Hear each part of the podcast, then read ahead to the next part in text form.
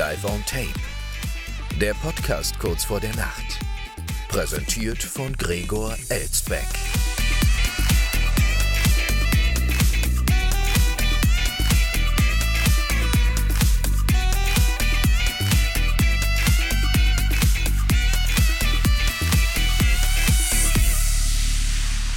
Schon wieder 23 Uhr, meine Damen und Herren, und damit herzlich willkommen zum Wochenfinale, wie immer live aufgezeichnet aus einer noblen Wiesbadener Altbauvilla, die morgen Abend ganz schön übervölkert sein wird. Zumindest bei mir hier im Dachgeschoss, aber das soll Sie bei sich zu Hause jetzt nicht kümmern, meine Damen und Herren denn wir haben hier ganz andere Themen. Doch bevor wir in unsere heutige Nachrichtenlage reingehen, erstmal noch ein Nachtrag zu gestern, hatte ich Ihnen ja angekündigt, zu dieser französischen Lottogewinnerin bei der Euromillion-Lotterie die man aber auch Euro oder Euro Millions nennen könnte. Denn äh, da spielen ja unter anderem auch die Briten mit. Äh, und ich hatte ja gestern gefragt, hm, wie hoch sind denn da wohl so die Gewinnwahrscheinlichkeiten, gerade im Vergleich zum Euro-Jackpot, äh, sozusagen der Konkurrenzlotterie und die sind da genauso hoch beziehungsweise genauso gering, auch ungefähr 1 zu 140 Millionen, 1 zu 139 Millionen 838.160. Und das Spielsystem ist auch genau das gleiche wie beim Euro-Jackpot, äh, 5 plus 2 Zahlen, die da richtig gezogen werden müssen beziehungsweise äh, das heißt ja immer irgendwie beim Euro-Jackpot 5 aus 50 und 2 aus 12, das sind dann immer die Eurozahlen. Und genauso ist es hier bei den Euro-Millions oder Euro-Millionen oder Euro-Million auch so. Und äh, ja, während ja hier äh, bei diesen äh, Euro-Millionen äh, Spanien, Frankreich, äh, Großbritannien, Österreich, Belgien, Irland, Luxemburg, Portugal, die Schweiz und Liechtenstein mitspielen, sind es beim Euro-Jackpot wiederum äh, folgende Länder: äh, Deutschland, Dänemark, Estland, Finnland, Italien, Island, Kroatien, Lettland, Litauen, die Niederlande, Norwegen, Polen, Schweden, Slowenien, Spanien, Tschechien, Ungarn und die Slowakei. Und man fragt sich, wenn Europa sich noch nicht mal im Sinne des Lottospielens einen lässt, ja, und es hier zwei unterschiedliche Euro-Lotterien gibt, ähm, wie soll das dann erst bei der Politik funktionieren? Also das erstaunt mich dann jetzt auch nicht mehr so wirklich. So, was auch nicht mehr so wirklich erstaunt hat, dass Julian Nagelsmann jetzt tatsächlich Bundestrainer der deutschen Fußballnationalmannschaft ist. Heute hat der DFB es dann auch mal endlich geschafft, es zu verkünden offiziell. Und ähm, ja, es wirkte relativ frisch und frei, äh, wie Nagelsmann da heute bei der Pressekonferenz präsentiert wurde. Hoffentlich hält das dann auch bis zur Heim-EM im kommenden Jahr. Und äh, ein besonders schöner Satz von Nagelsmann heute war, dass er auf eine Spielidee setzt, die, ich zitiere, leicht umzusetzen ist. Vor allem in schwierigen Momenten ist es wichtig, dass die Spieler etwas haben, das sie greifen können. Ja, ja, ja, meine Damen und Herren, ich weiß, wir senden nach 23 Uhr, aber manche schlüpfrigen Gags sind dann selbst mir zu blöd, meine Damen und Herren, dass die Spieler etwas haben, das sie greifen können. Also da so in die Hose greifen. Nein, also das bringe ich jetzt nicht, aber es ist ja wunderbar, dass Nagelsmann der Mannschaft im Grunde genommen jetzt schon so wenig zutraut, dass er sagt, es braucht eine ganz leichte Spielidee, ja. also eigentlich äh, braucht es ja noch nicht mal das, eigentlich braucht es ja nur ein Rudi Völler, wie wir letzte Mal gesehen haben im letzten Länderspiel, aber Gut, wenn der halt nicht weitermachen will, soll, kann oder darf und ein Julia Nagelsmann jetzt, ähm, naja, auf diesem Platz ist, äh, dann kann es vielleicht tatsächlich unseren Fußballern in der Nationalmannschaft nicht schaden, eine leichte Spielidee zu haben, die ebenso leicht umzusetzen ist. Ja, da werden wir sie jetzt eigentlich mal dran messen. Äh, und äh, die Spielweise der Nationalmannschaft, sagt Nagelsmann übrigens weiter, werde nicht so komplex wie im Vereinsfußball sein. sie sei darauf ausgelegt, attraktiven Fußball zeigen zu können und den Spielern Halt zu geben. Das ist aber mit diesem Halt bei den Spielern, mit dem Greifen können und mit dem Halt, ist aber eine große Betonung, die er hier darauf legt. Nagelsmann strebt eine gesunde Aggressivität in Richtung gegnerisches Tor an. Es soll dem Gegner auch wehtun, gegen uns zu spielen. Und gerade das war ja zuletzt nun überhaupt nicht mehr der Fall. Es hat ja eher unseren Fans wehgetan, uns selbst spielen zu sehen. Wollen wir mal gucken, wie sich das da äh, dann demnächst entwickelt. So, also, aber wir wünschen Julia Nagelsmann hier mal an dieser Stelle viel Glück denn ein sympathischer Mensch ist er ja durchaus, soweit man das hier beurteilen kann. So, und dann brauche ich mal ein frisch gezapftes Tässchen koffeinhaltige Apfelschorle zum Wohl. mhm. Wunderbar. So, und dann äh, wissen Sie ja, ist heute der dreitägige Frankreich-Besuch von King Charles III zu Ende gegangen. Der Schutzpatron unserer Sendung macht sich jetzt wieder auf Richtung Heimat und heute zum Abschied seiner Frankreich-Reise ist er nochmal von Paris nach Bordeaux gefahren äh, und da hat direkt eine englische Boulevardzeitung zum dritten Tag des Staatsbesuches getitelt Charles König von Frankreich. Ja, sowas aber auch. Der Monarch reiste am Freitag nach Bordeaux. Er wandelt weiter auf den Spuren seiner Mutter Elisabeth II., die der Handelsstadt am Garonne-Ufer 1992 einen triumphalen Besuch abstattet. In der Lokalzeitung Sud-Ouest erinnerte ein betagter Leser daran, wie die Queen damals vor der Abreise an einer Bäckerei angehalten habe, um sich ein frisches Baguette zu kaufen. Und wenn es einer Queen irgendwo dran mangelt, meine Damen und Herren, dann natürlich an frischem Baguette, ist ja klar. Vielleicht mangelt es auch der deutschen Nationalmannschaft am frischen Baguette. Äh, sollte Nagelsmann vielleicht auch da mal einführen, dann haben sie auch da was, woran sie sich festhalten können, meine Damen und Herren, an, an so einer frischen Baguette-Stange. Mein Gott, ist das hier heute alles wieder versaut. Unglaublich. Das kommt davon, wenn ich freitags keinen Gast habe, wobei mit Gästen ist es ja freitags meistens noch versauter. Äh, wie als Echo auf die Es lebe der König Rufe in Paris merkte das französische Magazin L'Express an, Charles sei in Bordeaux ein bisschen zu Hause. Das war als Anspielung auf die Heirat der Erbtochter Eleonore mit Henri Plantagenet gemeint, aus der eine fast 300 Jahre währende Personalunion von aquitanischer Herzogswürde und englischem Königtum entstand. So, ich hoffe, das haben Sie jetzt halbwegs begriffen, meine Damen und Herren. Da schreiben wir auch nächste Woche wieder einen Test drüber. Sie kennen das ja von uns. Das habe ich übrigens direkt aus der FAZ, diese Info. Die kennen sich scheinbar besonders gut aus im royalen Gefilde. Statt im schnittigen Hochgeschwindigkeitszug TGV, der Paris in zwei Stunden mit Bordeaux verbindet, reiste das Königspaar, also King Charles und Queen Camilla, im Airbus 321 an die Garonne-Mündung. Na, so geht's aber nicht, wenn man doch angeblich den Klimaschutz so groß schreibt. Und hier bei uns in Deutschland ist er ja noch mit dem ICE gefahren. In Frankreich mit dem Pendant TGV komischerweise nicht. Was will uns das denn sagen? Weil er irgendwie mal am eigenen Leib erleben wollte, ob die Deutsche Bahn wirklich äh, so verspätet und grausam ist, wie alle immer sagen. Wobei es hat ja bei ihm überraschenderweise dann alles geklappt am Ende. Französische Klimaaktivisten merkten aber an, dass das schwer in Einklang zu bringen sei mit den Klimaschutzappellen des Königs. Ja, ist es so, aber immerhin stand eine Straßenbahnfahrt auf dem Programm des Königspaars. Ja, Entschuldigung, da muss ich mir doch mal gerade räuspern. Leider habe ich hier nicht wie in der Tagesschau so eine Räuspertaste unterm Tisch. Ja, Straßenbahnfahrt auf dem Programm. Frankreich erlebte eine Renaissance. Der Tramway durch die meisten Städte fahren wieder Straßenbahn. In Bordeaux gleiten die Wagen im denkmalgeschützten UNESCO-Welterbe Innenstadtbereich ohne Oberleitung. Hm.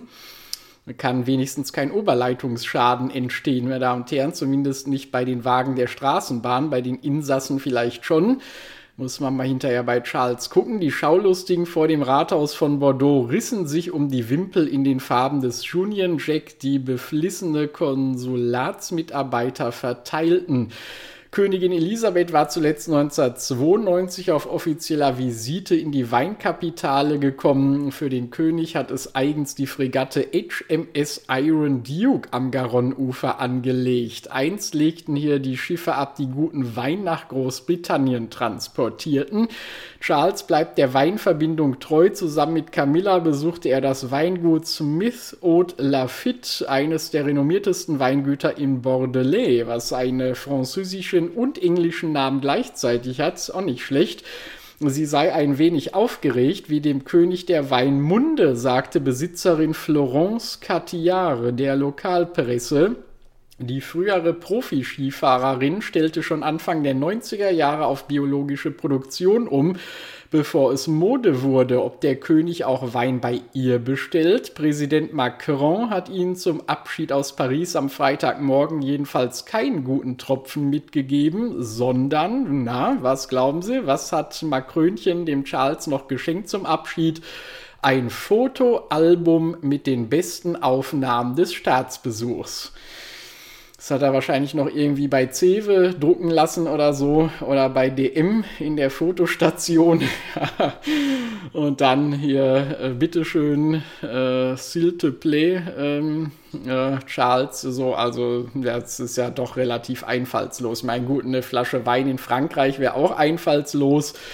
Aber da soll man das doch lieber mit den Abschiedsgeschenken komplett lassen, bevor man so einen Krampf dann da verschenkt. Äh, so, übrigens weiß gar nicht, ob es in Frankreich überhaupt DM gibt, sodass Macrönchen da ähm, irgendwie äh, ein Fotoalbum hätte drucken können. Weiß ich nicht, muss man auch nochmal nachgucken. DM-Filialen in Frankreich. Komm, wir, wir gucken jetzt einfach mal nach. Freitagsausgabe heute, da haben wir ein bisschen mehr Zeit. Ich google mal eben kurz hier nebenher. DM in Frankreich, meine Damen und Herren, gibt es das oder gibt es das nicht? Was tippen Sie? Nein, gibt es nicht. In vielen Ländern Europas findet sich keine einzige DM-Filiale, so auch in Frankreich nicht. Tja, so, dann dann weiß ich nicht, äh, wo äh, Macrönchen das Fotoalbum hat drucken lassen. Nein. So, äh, es gibt ja auch noch ein paar andere Möglichkeiten. Also, das war sozusagen der Staatsbesuch, aber das äh, ja, war ja eigentlich auch eine runde Sache insgesamt. Ja, keine Zwischenfälle, keiner hat demonstriert, also nicht schlecht. Und dann äh, hoffen wir mal, dass unser Schutzpatron wohlbehalten in seiner Heimat wieder ankommt. Äh, das Ganze, meine Damen und Herren, äh, galt dann offenbar auch für einen 13-Jährigen in Wesel. Ähm, wobei, ob der jetzt äh, wohlbehalten zu Hause wieder angekommen ist, weiß man noch gar nicht so genau. Aber auf jeden Fall ist er davon gekommen. Anwohnerin beobachtete Unfall. 13-Jähriger in Wesel macht nachts Spritztour und begeht Unfallflucht. Ein 13-Jähriger soll in Wesel nachts mit einem Auto in die Innenstadt gefahren sein und auf seiner Spritztour nach einem Sachschaden Unfallflucht begangen haben. Der 13-Jährige habe sich in der Nacht zum Donnerstag die Fahrzeugschlüssel des Freundes seiner Mutter geschnappt, teilte die Polizei am Freitag mit. Nach den ersten Erkenntnissen der Ermittler soll er bei einem Wendeversuch einen Kleinwagen beschädigt haben und mit einem etwa gleichaltrigen Beifahrer von der Unfallstelle davongefahren sein. Eine Anwohnerin habe das Geschehen gegen 1.30 Uhr beobachtet. Außerdem meldete ein Autobesitzer am Donnerstag bei der Polizei, dass sein Wagen beschädigt und entgegengesetzt der Einbahnstraße und halb auf der Straße stehend abgestellt worden sei. Das muss man aber auch erstmal schaffen, als 13-jähriger Autofahrer, ja, so ein Kunststück da zu vollführen ohne Führerschein. Bei den Ermittlungen habe sich herausgestellt, dass der 13-Jährige eben auch dafür verantwortlich sein soll. Gegen den strafunmündigen Tatverdächtigen werde wegen des Fahrens ohne Fahrerlaubnis ermittelt. Was soll das denn, wenn er strafunmündig ist? Äh, außerdem werde geprüft, inwieweit sich auch die erziehungsberechtigte Mutter sowie der Fahrzeughalter strafbar gemacht haben könnten. Äh, dabei geht es um den Zugriff des Jungen auf die Autoschlüssel. Aber es war der Freund der Mutter, dem das Auto gehörte. Wissen Sie, da glaube ich doch einfach, dass der sich bei dem Jungen beliebt machen wollte. Ja, es ist also nicht der leibliche Vater, Freund, den sich die Mutter dann irgendwie nach der Scheidung oder so angelacht hat. Und da weiß man ja immer, dass es da mit den Kindern schwierig werden kann. Und da hat der Freund doch bestimmt gesagt, komm Junge, hier hast du meinen Autoschlüssel, fahr doch mal nachts mit meinem Wagen ja, macht bestimmt Spaß und du bist ja auch erst 13, erst ab 14 ist man eingeschränkt strafmündig, da können die dir eh nichts anhängen, also komm raus mit dir hier. So, also das, äh, meine Damen und Herren, ähm, erlebt man dann teilweise in Wesel, auch nicht schlecht. Ansonsten wissen Sie ja, kennt man von Wesel immer nur den einen Spruch, wie heißt der Bürgermeister von Wesel? Esel. Aber vielleicht ist auch manchmal ja, so ein 13-Jähriger nicht davor gefeit, äh, in diese tierische Richtung zu gehen. Denn ich glaube, auch mit 13 kann man schon abschätzen, was das denn für Folgen haben sollte. Äh, so, und das sollte man auch können, wenn man mit SS-Uniform auf ein Festival geht. Es war beängstigend. Männergruppe besucht Festival in SS-Uniform, Polizei muss einschreiten. Auf einem Festival in der britischen Stadt Sheringham sorgte eine Gruppe von mindestens zehn Männern für Aufsehen. Auf der Veranstaltung, die ganz im Zeichen der 40er Jahre stehen sollte, tauchten die Briten in Nazi-Uniformen auf. Also was ist das denn für eine Party, die im Zeichen der 40er Jahre stehen sollte? Also wenn man so Jahrzehnte-Partys kennt, weiß man ja immer Roaring Twenties, ja, die goldenen 20er oder man macht eine 90er-Motto-Party mit der entsprechenden Musik oder was. Aber seit wann macht man denn eine 40er Jahre Party? Ja, also kann man ja gleich eingrenzen, eine 40 bis 45 Party oder was? Äh, das ist ja äh, total merkwürdig. Äh, also da braucht man sich ja auch nicht zu wundern, wenn dann jemand in Nazi-Uniform aufkreuzt, oder? Dabei handelte es sich um Uniform der Schutzstaffel SS. Nachdem bekannt wurde, dass sich Männer in dieser Uniform auf der Veranstaltung aufhalten, wurden diese von Polizei und Sicherheitspersonal des Festivals verwiesen und aus der Stadt eskortiert. Das ist übrigens der Unterschied zwischen der Zeit von 40 bis 45, beziehungsweise schon in den 30ern. Damals hätte sich das wohl niemand getraut, zehn Männer in SS-Uniform von irgendeinem Festival zu verweisen, ja. Laut der britischen Zeitung Eastern Daily Press begründeten die Organisatoren der Veranstaltung die Entfernung der Männer damit, dass die Maßnahme auch deren Schutz diene. auch das hätte es damals nicht gegeben, meine Damen und Herren. Die hätten sich schon selbst schützen können, die SS-Leute. Ihre Anwesenheit habe andere Besucher so verärgert, dass es zu Beleidigungen und Handgreiflichkeiten kam. Na, das ist ja die Welt doch noch in Ordnung da. In England, laut Augenzeuge Mike Keller, hätte die Anwesenheit der Männer eine unbehagliche Stimmung ausgelöst. Es war eine schöne familiäre Atmosphäre und sehr angenehm als plötzlich aus dem Nichts 10 bis 15 Männer in authentischer SS-Uniform buchstäblich im Gleichschritt marschierten, berichtete er. Dabei hätte sich die Gruppe von den anderen Besuchern abgeschottet. Diese Männer liefen nicht umher und mischten sich nicht unter die Leute, sie marschierten. Es war beängstigend. Oh Gott, ja, wie Graham Deans, der Veranstalter des Festivals, erklärte, seien die SS-Uniformen zudem mit Hakenkreuzen versehen gewesen. Deans betont, dass die Kleidung der Briten mehr als unangemessen war diese Insignien sind äußerst beleidigend und respektlos. In Zukunft werde es eine klare Kleiderordnung für das Festival geben, versicherte der Veranstalter. Das finde ich aber auch ähm, ja, relativ notwendig bei so einem 40er-Jahre-Festival. Die Briten sind sich jedoch offenbar keiner Schuld bewusst. Also jetzt nicht das britische Volk insgesamt, so, sondern diese 10 bis 15 Männer hier. Äh, so schilderten sie gegenüber dem britischen Sender BBC, dass sie mit ihrem Auftreten niemanden beleidigen oder verärgern wollten. Inzwischen hat die Polizei die Ermittlungen aufgenommen. Ja, ne, wen soll man denn da auch beleidigen oder verärgern, wenn man auf so einem 40er-Jahre-Festival mit einer SS-Uniform rumläuft, oder? Also die Leute kommen heute auf Klöpse, meine Damen und Herren. Das gibt's ja überhaupt überhaupt gar nicht. Äh, aber was man immerhin sagen kann, und das ist ja in England schon keine Selbstverständlichkeit mehr, wenn SS-Uniformen getragen werden, meine Damen und Herren, Prinz Harry war diesmal nicht dabei. Und da sieht man mal, wie gut das ist, dass er ausgewandert ist in die USA, ja.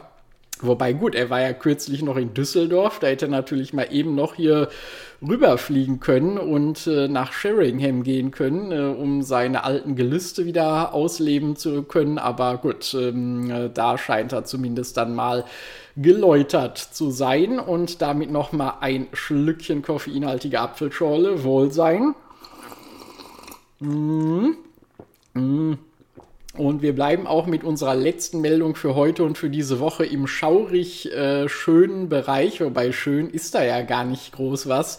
Schauriger Schockmoment schon auf dem Friedhof. Bestatter bemerkt, dass tote Frau noch atmet. Eine 90 Jahre alte Frau ist von Ärzten in Spanien fälschlicherweise für tot erklärt worden.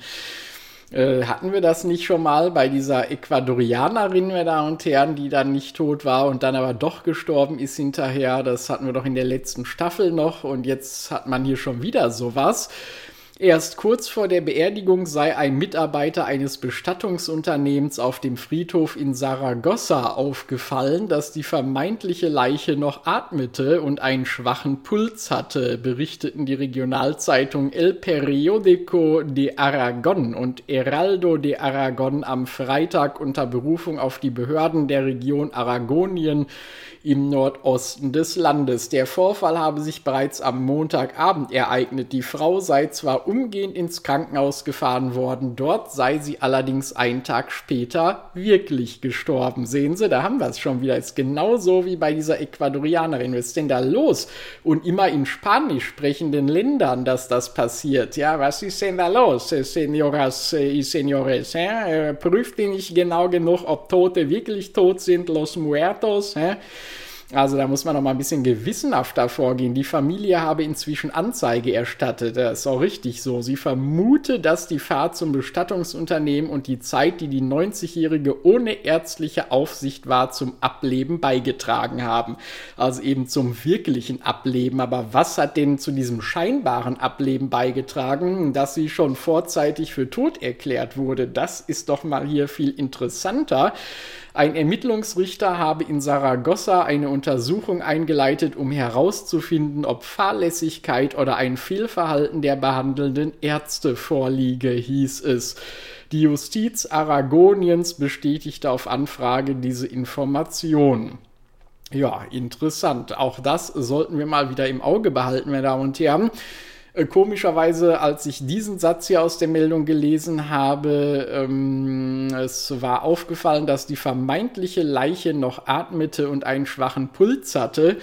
Wieso musste ich da eigentlich unweigerlich an Joe Biden denken? Keine Ahnung. also weiß ich auch nicht, kam mir da jetzt sofort in den Sinn, meine Damen und Herren. Und was mir übrigens auch jetzt hier sozusagen zum Wochenfinale in den Sinn kam, ist, was ist eigentlich von wegen Ableben und so weiter mit unserer Elfi, ja, von der hat man ja schon ewig nichts mehr gehört. Äh, Elfi, Elfi, Elfi, wenn du uns hier hörst, nächste Woche will ich mal wieder eine Zuschrift von dir haben, sonst mache ich mir langsam Sorgen was mit dir so ist. Sonst muss ich machen, nachher mal hier äh, dem Giesbert schreiben oder so, um das herauszufinden. Also das äh, ist ja merkwürdig. Äh, letzte Woche hatte sie sich schon nicht gemeldet, diese Woche auch wieder nicht.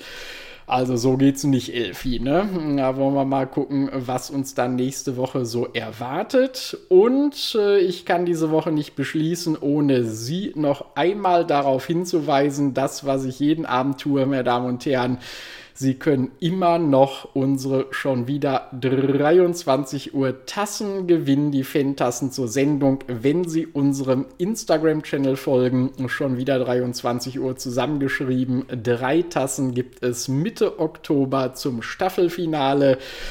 Und äh, ja, wenn Sie Themenanregungen haben, wissen Sie ja info at schon wieder 23 Uhr.de oder Kontaktformular auf unserer Homepage nutzen. Und das war es dann von mir für diese Woche. Ich wünsche Ihnen ein angenehmes Wochenende und entlasse Sie in die heutige Nacht und sage wie immer ab ins Bett, schlafen Sie gut und bis Montagabend. Nacht.